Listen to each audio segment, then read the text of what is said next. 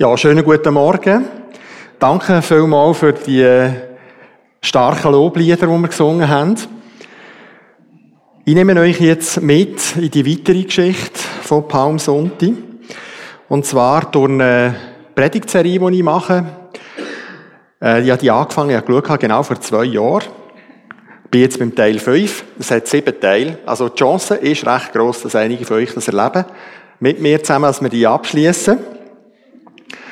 Und das Thema von heute ist Vergebung.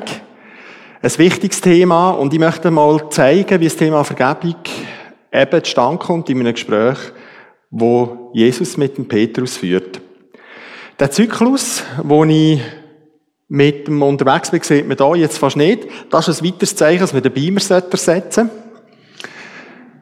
Und zwar habe ich die verschiedenen äh, Kreisläufe getroffen. Wir haben hier angefangen mit dem Thema Befreiung von Bindungen. Wir sind weitergegangen zur Wiederherstellung von der persönlichen Menschenwürde, vom Loslassen von der Vergangenheit und Einsteigen in einen Heilungsprozess, dann die Erkenntnis, wer Jesus wirklich ist und was er wirklich mit uns vorhat. Und heute sind wir also da beim Thema Vergebung.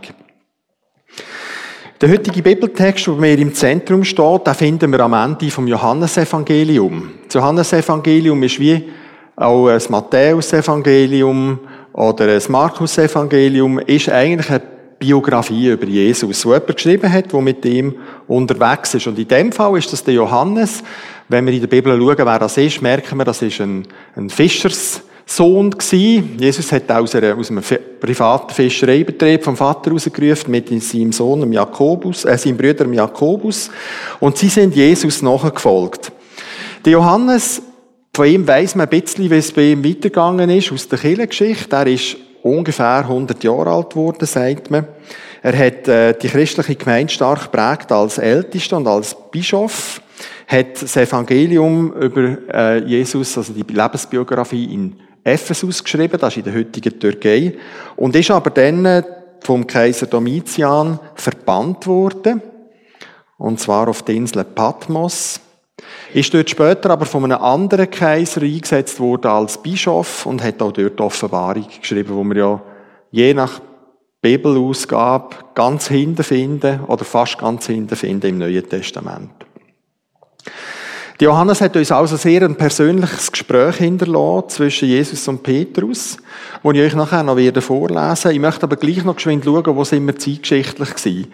Wir haben ja jetzt äh, Palmsonntag, Christine hat es gesagt, nächste Woche gehen wir in die Osterwoche. Äh, dort kommt äh, zuerst das große Fest, wo man Jesus bejubelt, dann äh, der schreckliche Karfreitag, wo alles kippt, wo alles ganz anders rauskommt, als viele gedacht haben, auch als die Jünger gedacht haben. Und Jesus wird gekreuzigt. Und wo wir jetzt sind, ist eigentlich bereits nach der Auferstehung. Jesus ist auferstanden aus dem Felsengrab. Er ist mehreren Menschen erschienen. Seine Jünger haben aber die Kreuzigung miterlebt. Ich kann mir vorstellen, dass die stark traumatisiert sind. Die sind orientierungslos gewesen. Die haben nicht genau gewusst, was sie jetzt machen sollen, weil der, der eigentlich mit ihnen unterwegs war, plötzlich nicht mehr da ist. Und sie haben das gemacht, wo wir wahrscheinlich auch in dem Schreck gemacht hätten. Sie sind dort zurück, wo sie ihre Wurzeln haben. Sie sind zurück es steht da in der, unserer Übersetzung Ase Tiberias. Der See Tiberias ist eigentlich der See Genezareth, heisst dort aber so, weil die Handelsstadt Tiberias dann sehr gross war. Und sie sind eigentlich zurück dort, wo sie Freunde hatten, dort, wo sie Familie hatten, dort, wo sie ihre Existenz Wurzeln hatten und haben probiert, im Schreck hin wieder in ihren Beruf einzusteigen, vielleicht wieder ein Einkommen zu haben, sich auch zu verstecken vor den Römern, weil sie gemerkt haben, dass ähm, die Hetze auf Nachfolger von Jesus noch nicht vorbei ist. Da ist also unser Bibeltext im Johannes 21, in den Vers übrigens da, Tiberias, äh, lohnt sich das mal anzuschauen, wer eine Israelreise macht, das ist eine sehr schöne Stadt. Und jetzt sind wir also bei unserem Predigtext von heute. Ich lese euch den mal vor, aus der Bibelübersetzung Hoffnung für alle. Nach diesem Essen fragte Jesus den Simon Petrus, Simon, Sohn des Johannes, liebst du mich mehr als die anderen hier? Ja, Herr, antwortete ihm Petrus, du weißt, dass ich dich liebe. dann hüte meine Lämmer, sagte Jesus. Jesus wiederholte seine Frage. Simon, Sohn des Johannes, liebst du mich? Ja, Herr, du weißt doch, dass ich dich liebe, antwortete Petrus noch einmal.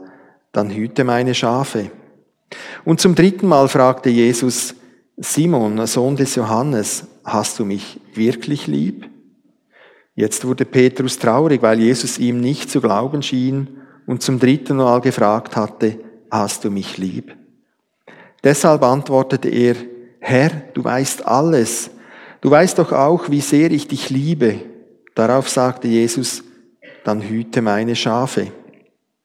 Merke dir, was ich dir jetzt sage. Als du jung warst, hast du getan, was du wolltest, und du hattest deine eigenen Ziele. Im Alter aber wirst du deine Hände ausstrecken, und ein anderer wird dich führen, dorthin, wo du nicht hingehen willst. Damit wollte Jesus andeuten, durch welchen Tod Petrus Gott verherrlichen würde. Dann forderte Jesus ihn auf, folge mir nach. Ich möchte an, diesem Text mit euch die drei Fragen und Antworten genauer anschauen, die uns hier entgegenkommen. Und ich habe die erste Frage unter den Titel gestellt, Einladung zum Bekennen. Wenn wir hier den Text lesen und sehen, äh, wie, die miteinander essen, kommt plötzlich so fast unvermindert die Frage von Jesus an Petrus, Simon, Sohn des Johannes, liebst du mich mehr als alle anderen hier? Jesus fährt da mit einer vergleichenden Frage an. Er fragt nicht, liebst du mehr, sondern er fragt, liebst du mehr, mehr als die anderen, die da sind? Das ist eigentlich eine spezielle Frageform, die Jesus da braucht, weil er, er, er fragt nach einem Vergleich. Ich habe mich gefragt, warum macht er das?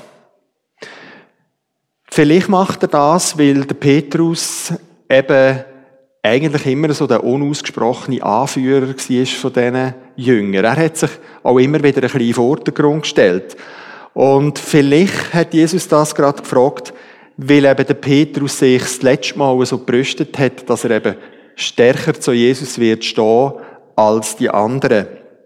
Das ist nämlich dort passiert, in der Nacht, wo er Jesus dreimal verleugnet hat. Ich lese euch die Textstelle vor aus Matthäus 26 ab der Verse 31. Unterwegs sagte Jesus zu seinen Jüngern, in dieser Nacht werdet ihr euch alle vor mir abwenden, denn es steht geschrieben, ich werde die Härte den Hirten nehmen und die Schafe werden auseinanderlaufen.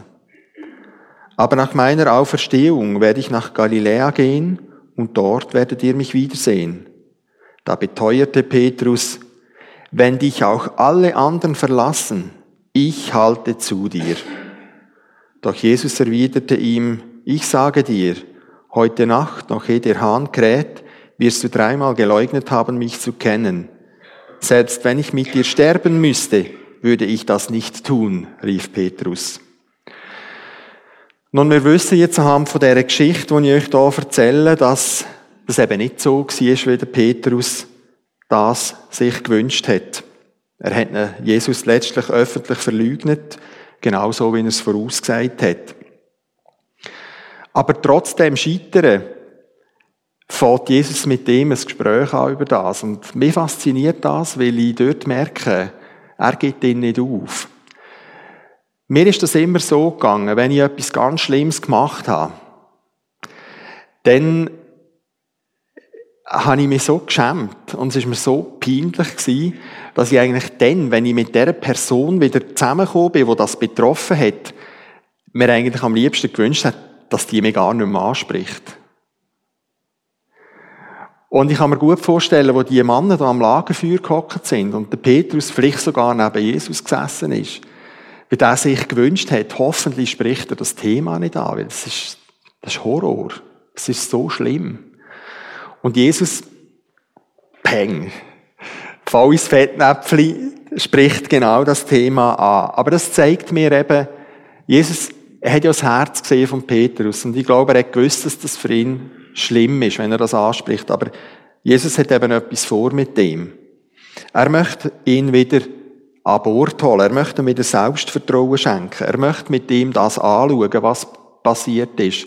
Und er möchte mal die Chance geben können, über das zu reden und das auszusprechen. Wenn wir jetzt weitergehen, möchte ich mit euch noch einen kurzen Einschub machen.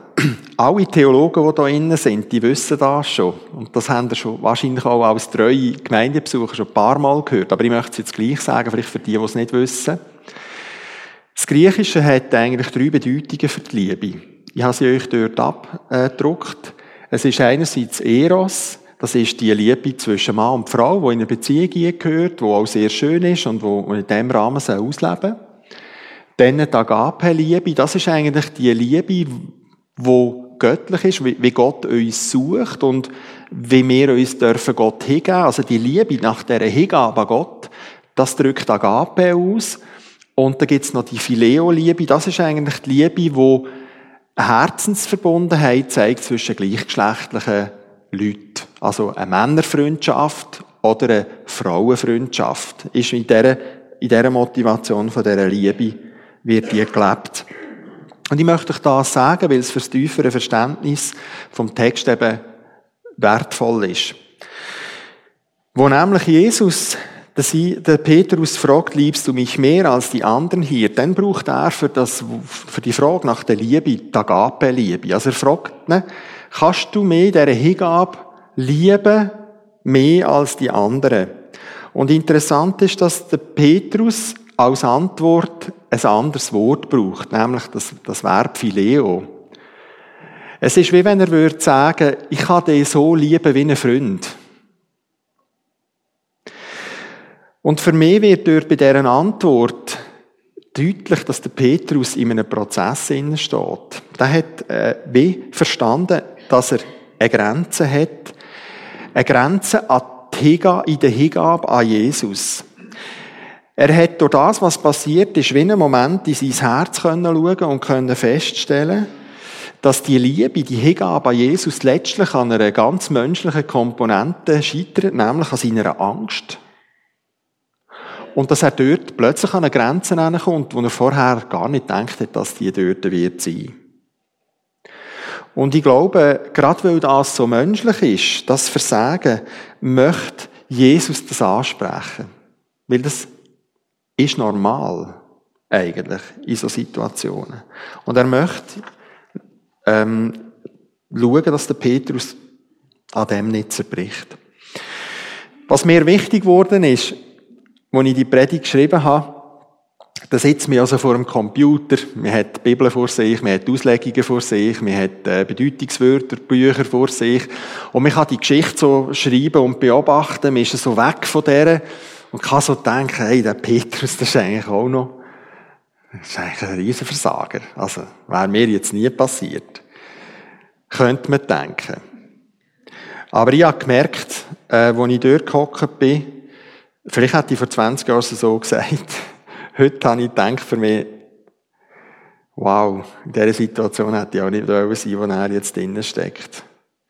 Und wenn ich so in mein Leben zurückschaue, muss ich sagen, jawohl, es ist so. Auch ich, wenn ich in mein Leben schaue, wie manchmal habe ich Gott irgendetwas versprochen. So in einem Höchgefühl, äh, oder gerade nach einer Niederlage, aufgestanden und dann wie ein Winkuriert bekennt, da passiert mir nie mehr. Und man hat seine Gewohnheiten und es passiert eben doch wieder. Ich glaube, es ist wichtig, dass wir uns auch heute Morgen nichts vormachen in dem. Auch jeder von uns, wenn, wenn man jetzt über das nachdenkt, kennt, glaube ich, Situationen, wo er versagt hat, sei das in einem Versprechen an Gott, sei das im Umgang mit seinem Nächsten, mit seinen Mitmenschen,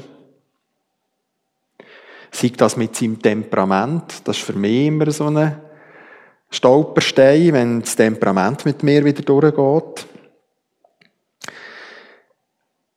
Machen wir uns nichts vor. Auch wir haben unsere menschlichen Grenzen. Und ich glaube, auch wir sind schon enttäuscht über uns selber. Wir haben die Grenzen gespürt an die Hingabe Gott. Wir haben die Grenzen gespürt im Blick auf Vergebungsbereitschaft gegenüber anderen. Und der einzige wirklich gute Schritt aus dem Teufelskreis zwischen Sieg und Niederlage ist für mich das Bekenntnis von unserer persönlichen Begrenzung. Dass wir das mal aussprechen, dass wir das mal sagen und mal hinschauen und sagen, jawohl, das ist so, da bin ich einfach begrenzt. Und dann merken wir, wir sind eben, obwohl wir vielleicht eine Entscheidung für Jesus getroffen haben, sind wir eben gleich keine Supermänner und keine Supergirls, die alles im Griff haben. Es ist anders. Das ist vielleicht die ernüchternde Wahrheit, wo auch im Innersten wehtut. Aber wo ich glaube, dass es der Anfang ist von, einer, von einem heilenden Prozess in sich selber. Und dann kommt man zum nächsten Schritt. Das ist für mich der Zuspruch von der Vergebung.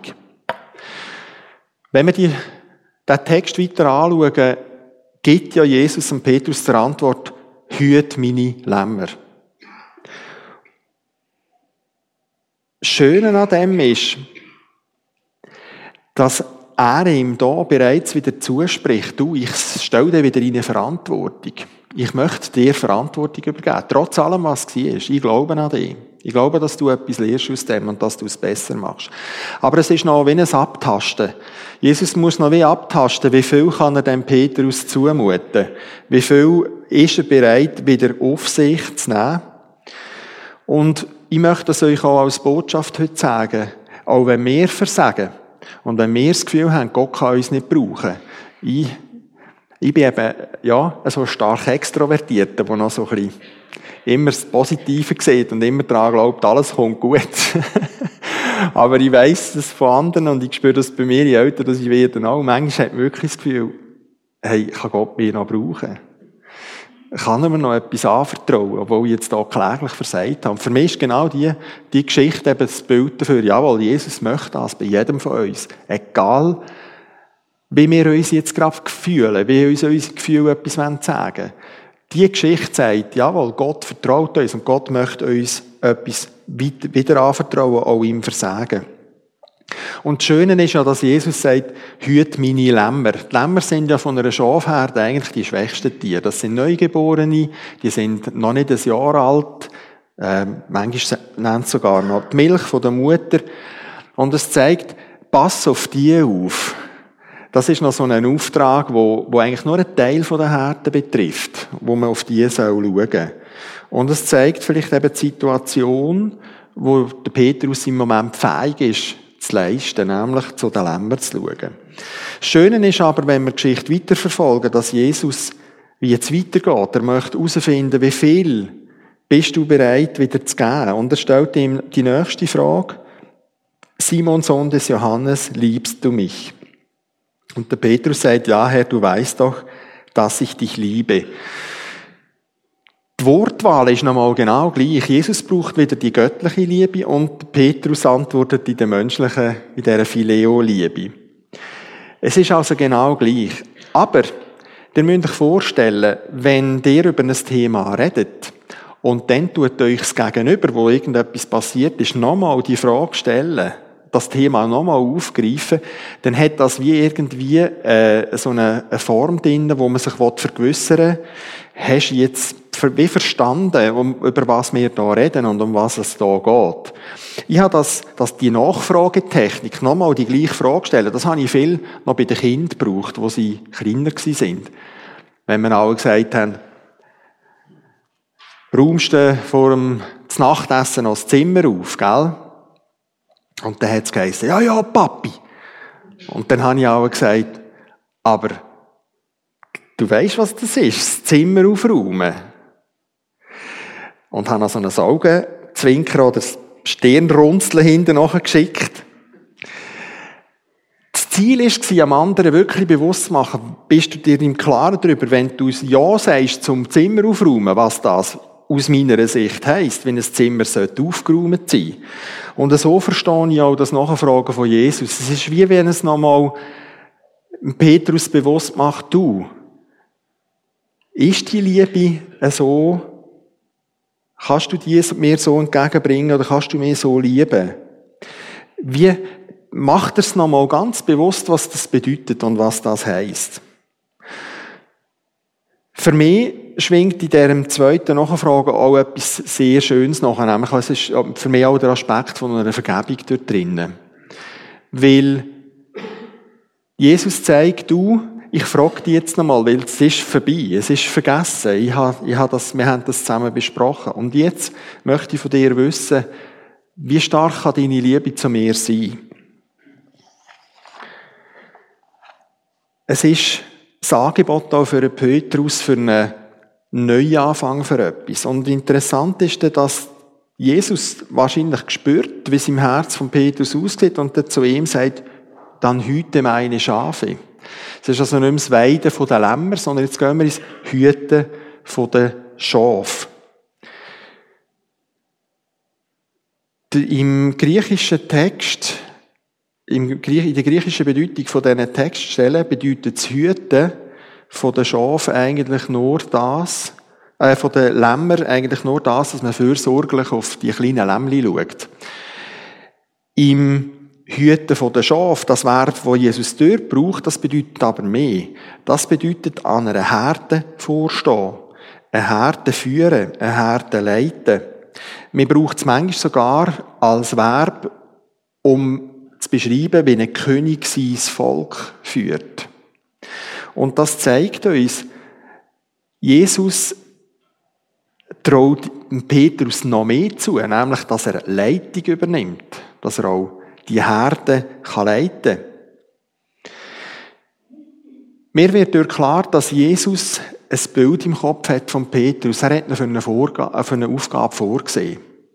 Aber er muss ihn wie wieder für das zubereiten. Er muss ihm wieder das Vertrauen schenken und ihm sagen, lass, ich traue dir das zu, dass du das kannst und dass du das machst.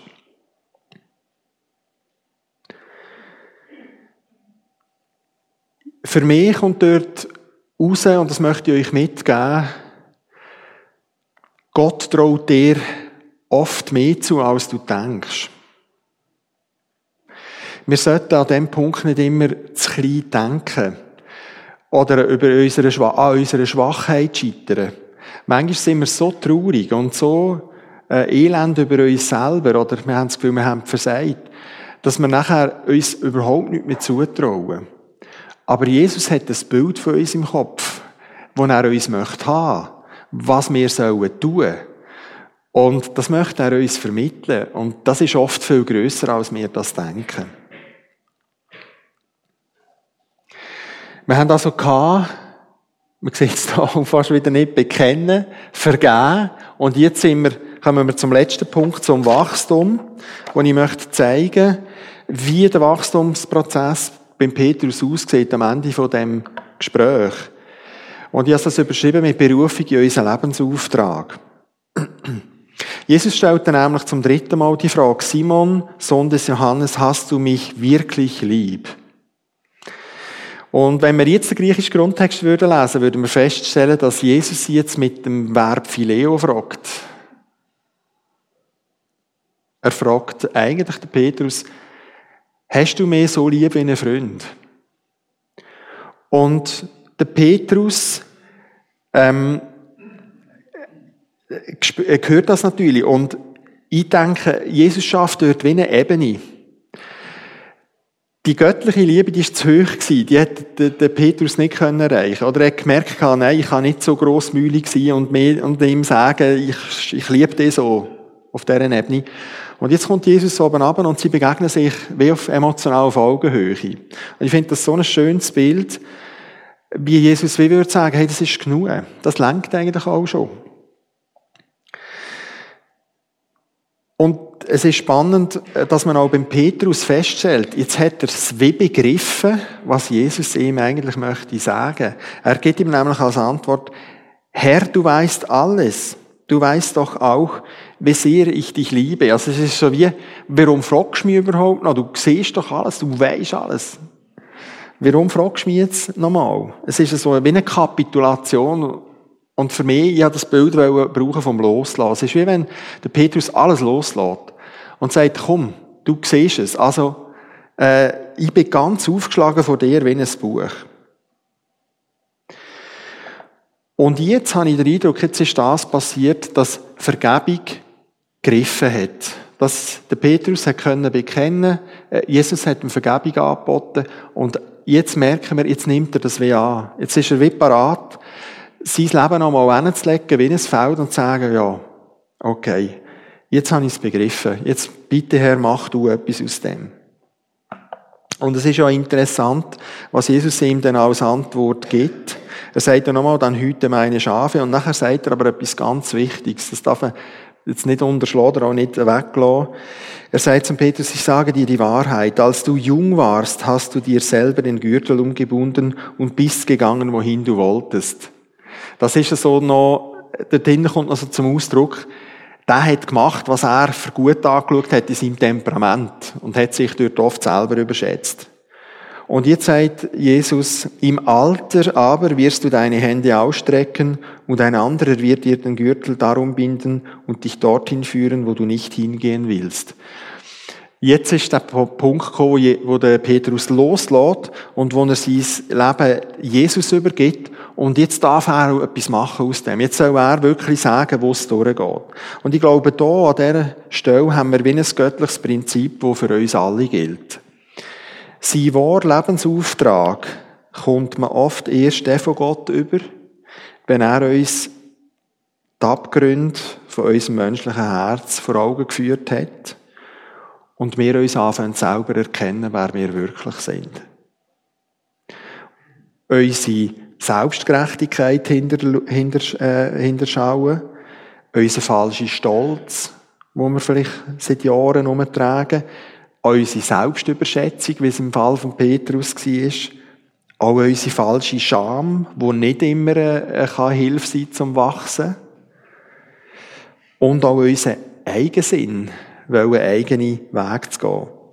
Und ich glaube, diese Selbsterkenntnis, wenn wir die haben und die zulassen, dann ist das wie ein, dann kann wie ein Heilungs- und ein Reifungsprozess einsetzen, wo Jesus nachher etwas daraus machen kann, etwas Neues.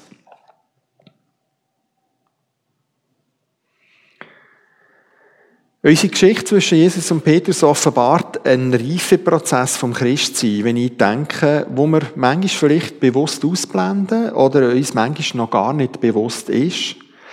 Nämlich, dass geistliches Wachstum in erster Linie nicht dort passiert, wo unser Leben als Christen erfolgreich ist, wo es uns immer gut geht, wo wir uns, wie wir es uns oft eben wünschen, immer auf der Siegerstraße unterwegs sind, und wo es nie größere Probleme in unserem Leben gibt. Nein, ich glaube, Wachstum ist viel mehr eine Folge von innerem Zerbruch, wo passiert und wo wir sollen zulassen und einem folgenden Heilungs- und Reifeprozess, wo wir aber aufpassen müssen, dass wir ihn nicht abkürzen, sondern dass wir ihn zulassen und aushalten. Ein Prozess, bei dem wir unsere persönlichen Grenzen kennenlernen, weil wir dran stoßen und wo uns auch unsere Schwächen, Schwächen aufdeckt und wo wir vielleicht dürfen merken, dass Schwächen nicht äh, etwas ist, wo uns nur hindert, sondern Schwächen sind oft Ausgangspunkt von Reifeprozess. Und das ist mir an dieser Stelle ganz wichtig, ein Heilungs- und Reifungsprozess, der letztlich eben dazu führt, uns selber immer mehr loszulassen in unserer Selbstbestimmtheit, damit Jesus durch den Heiligen Geist voll und ganz die Führung in unserem geistlichen Leben übernehmen kann. Das heisst nicht, dass ich nicht mehr meinen Kopf brauchen und Entscheidungen treffen Es geht dort um ein Hingehen an Gott und auch ähm, das Abenteuer in Angriff zu nehmen, dass eben Gott vielleicht uns ganz anders möchte führen, als wir es bisher gedacht haben oder als wir bisher gegangen sind.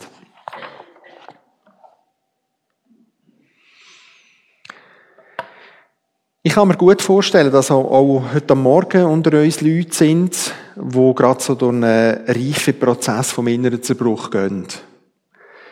Und ich kann mir auch vorstellen, dass einige von euch vielleicht in zwei Monaten in einem so einem Prozess sind, weil ich denke, Gott schafft so mit uns. Und es wird immer wieder so Herausforderungen geben. Und ich bin heute der Ansicht, je älter das ich werde, dass eben geistliches Leben nur so wirklich reift und, und kann wachsen. Gott sucht in unserem persönlichen Zerbruch nicht nach Perfektion und Stärke, sondern nach Wahrheit, nach Ehrlichkeit, nach, in dem Fall von Petrus eben wirklich echter Liebe, und zwar die Liebe, die man geben kann, und nicht die Liebe, die man sich wünscht. Und in dem eben entdeckt, wo meine Begabungen liegen, mein Potenzial ist, aber auch meine Begrenzungen. Und dass ich zu denen darf stehen. Und trotzdem für Jesus eine wichtige, eine wichtige Person bin, die er möchte brauchen. Denn auf dieser Grundlage wird Jesus uns zu einer, in eine vertrauensvolle und in eine tragfähige Beziehung führen. Eine Beziehung, die verhebt. Denn das ist die Grundlage, ähm, damit er uns führen kann. Und wir müssen nicht fehlerlos durchs Leben gehen. Das ist nicht Meinung. Aber dass wir durch Jesus auch Fehler seelsorgerlich aufarbeiten, damit er uns in unsere Lebensberufung weiter hineinführen kann. Ich möchte euch Mut machen, vielleicht gerade die Ostertage zu nutzen. Ich habe jetzt das Glück, dass ich ab dem Donnerstag nicht mehr arbeiten muss, bis am Ostermänti. Also ich habe dort ein paar Tage, wo ich fast alleine daheim bin, wo ich werde mehr Zeit nehmen für mich selber. Äh, ist mir ein Anstoß gewesen, auch darüber nachzudenken, vielleicht gerade in den Ostertagen, wo ist eine Geschichte in deinem Leben? Irgendetwas, wo du noch irgendetwas mitterträgst, was nicht geklärt ist zu Gott Irgendjemand, wo du gescheitert bist. Irgendjemand, wo du versagt hast. Und ich möchte dir Mut machen, nimm das für und schau es mit dem an. Und vielleicht hast du noch eine Person irgendwo, wo möchtest das mit dir anschauen, wo du vielleicht einmal so einen seelsorgerlichen Spaziergang möchtest machen, äh, wo du ihr vertraust, wo du mit ihr möchtest darüber reden und wo man das kann vor Gott ins Reine bringen. Und da möchte ich dir Mut machen, nutzt die Zeit doch vielleicht gerade für das. Da liegt ein grosser Segen drauf. Vielen Dank. Ich bete noch zum Schluss. Ja, Jesus, danke ganz herzlich für die Geschichte mit dem Petrus und danke vielmals für all das, was da drinnen ist in dem Text, äh, wo ich hat dürfen erkennen und hat dürfen probieren weiterzugeben.